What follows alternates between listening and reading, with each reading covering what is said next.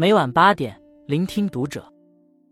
各位听友们，读者原创专栏现已全新上线，关注读者首页即可收听。今晚读者君给大家分享的文章来自作者白杨。一场同学聚会，我顿悟了中年人消失在朋友圈的真相。上个月，一位在外地工作的同学来我们城市出差，许久未见的老同学们便组织了一场同学聚会。年轻时的我们虽然聚得少，但大家能通过朋友圈了解彼此的生活。中年以后，越来越多的同学淡出了朋友圈。这次短暂的相聚后，我终于看清了那么多中年人消失在朋友圈的真相。原来岁月静好多是理想，一地鸡毛才是真实的生活。郑倩曾是我们眼中的大公主，可现在她是同学中最操劳的一个。郑倩原生家庭条件好，父母都在国企上班，毕业后她也进了国企，嫁了个家境富裕的老公，生下一个女儿。婚后多年，她过得舒服自在，不成想两年前丈夫投资失败，血本无归。去年，丈夫又不幸患上强直性脊柱炎，由于不能正常上班，只能靠单位发的基本补贴维持个人开销。为了让一家人过上好一点的生活，郑倩找亲戚朋友借了一些钱，盘下小区门口的一家超市，并把父母接过来帮忙。当他的日子在父母的帮衬下稍有好转时，母亲却不慎摔断了腿，手术治疗后需卧床休息两个多月。因为要照顾母亲，郑倩隔三差五的向单位请假。后来企业裁员，她的名字排在第一个。接二连三的打击一度让郑倩寝食难安，差点抑郁。好在小区刚来的物业经理是他的远亲，让他去物业上班。虽然每个月的薪水不多，但方便照顾家里。卢思浩说。成长的很大一部分是接受，接受世事无常，接受孤独挫折，接受突如其来的无力感。年轻时的心高气傲早已抵不过命运的刁难，你只能坦然接受，逆流而上。当郑倩骑着电动车风风火火的赶来时，我才恍然惊觉，她早已不是绮罗粉黛，而是一个为生活奔波的中年妇人了。曾经多少男同学眼中的女神，也要在生活的风刀双剑面前学会忍耐，学会妥协。璀璨烟火只是年轻时晒在朋友圈里的生活，漫漫长夜踽踽独行才是中年人的现实生活。这位来出差的同学叫唐建，是我们班最有前途的一位。他担任一家大公司总裁的消息，几年前就在朋友圈里传开了。可在这次见面之前，他已经有三四年没在同学群里出现了。这次见面，他穿着精致，身材不减当年，但从他的脸上，我还是看到了沧桑和疲惫感。现在的我们已逐渐褪去年轻时的虚假面纱。席间，他当着一桌人的面坦言，虽年薪不菲，没有经济负担，但生活一片狼藉，让他苦不堪言。上高中的女儿。跟班上的男同学谈恋爱了，成绩一落千丈，老师已经找了好几次家长。上小学的儿子有了厌学情绪，整天只想玩游戏，妻子埋怨他管的太少。父亲得了阿尔茨海默症，现在除了他谁都不认识，常常一个人出去后就找不到家了。一个风雨交加的夜晚，他和母亲跑遍大街小巷去找父亲，一不小心，母亲和他都摔倒在地，娘俩在雨中失声痛哭，最后报了警。警方帮忙才找到。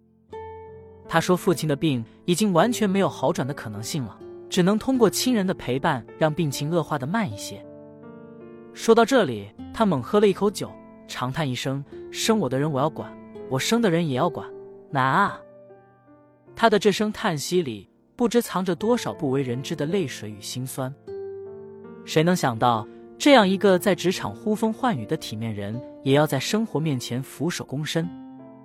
或许每个人都是一把锋利的剑，可生活是一块坚硬的磨刀石。旁人面前若无其事，内心酸楚只能独自承担。这大概就是人到中年的默契吧。比起年轻时的热闹，中年以后更愿意把自己的生活调成静音模式，全身心投入到家庭中。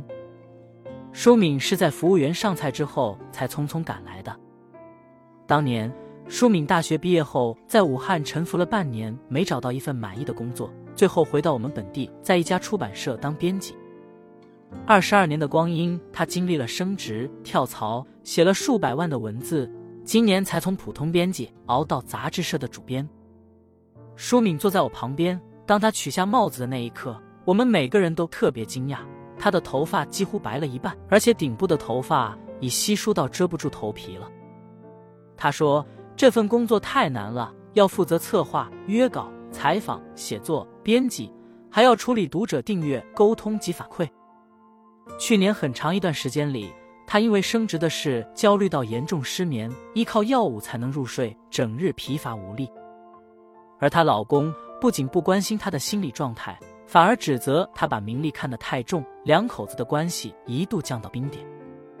没想到，年轻时活跃在同学圈里的美女编辑，也承受着旁人所不知的痛苦与煎熬。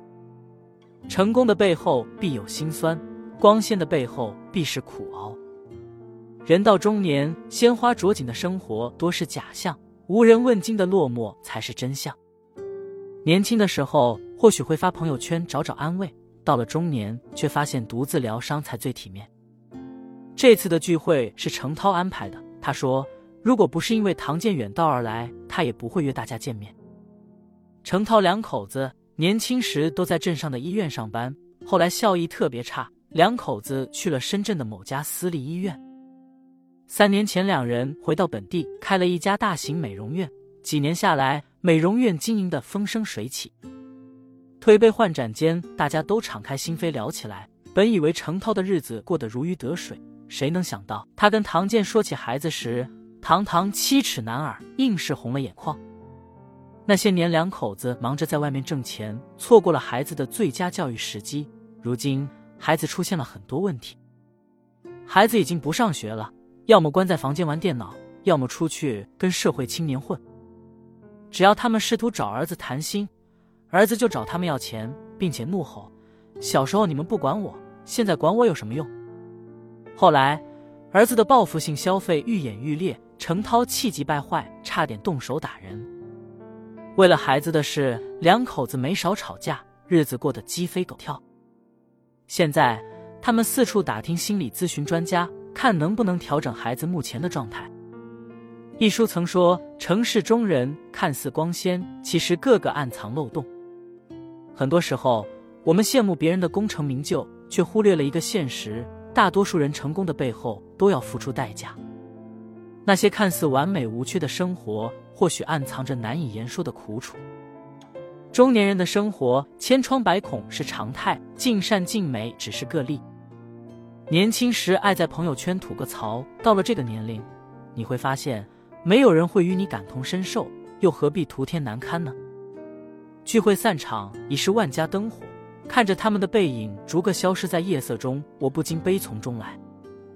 脑子里突然闪现季羡林在《悲喜自度》中的那句话：“人间万千光景，苦乐喜忧，跌撞起伏，除了自己，他人爱莫能助。”或许这座城市的每个中年人都马不停蹄的奔忙着，也都歇斯底里的崩溃过。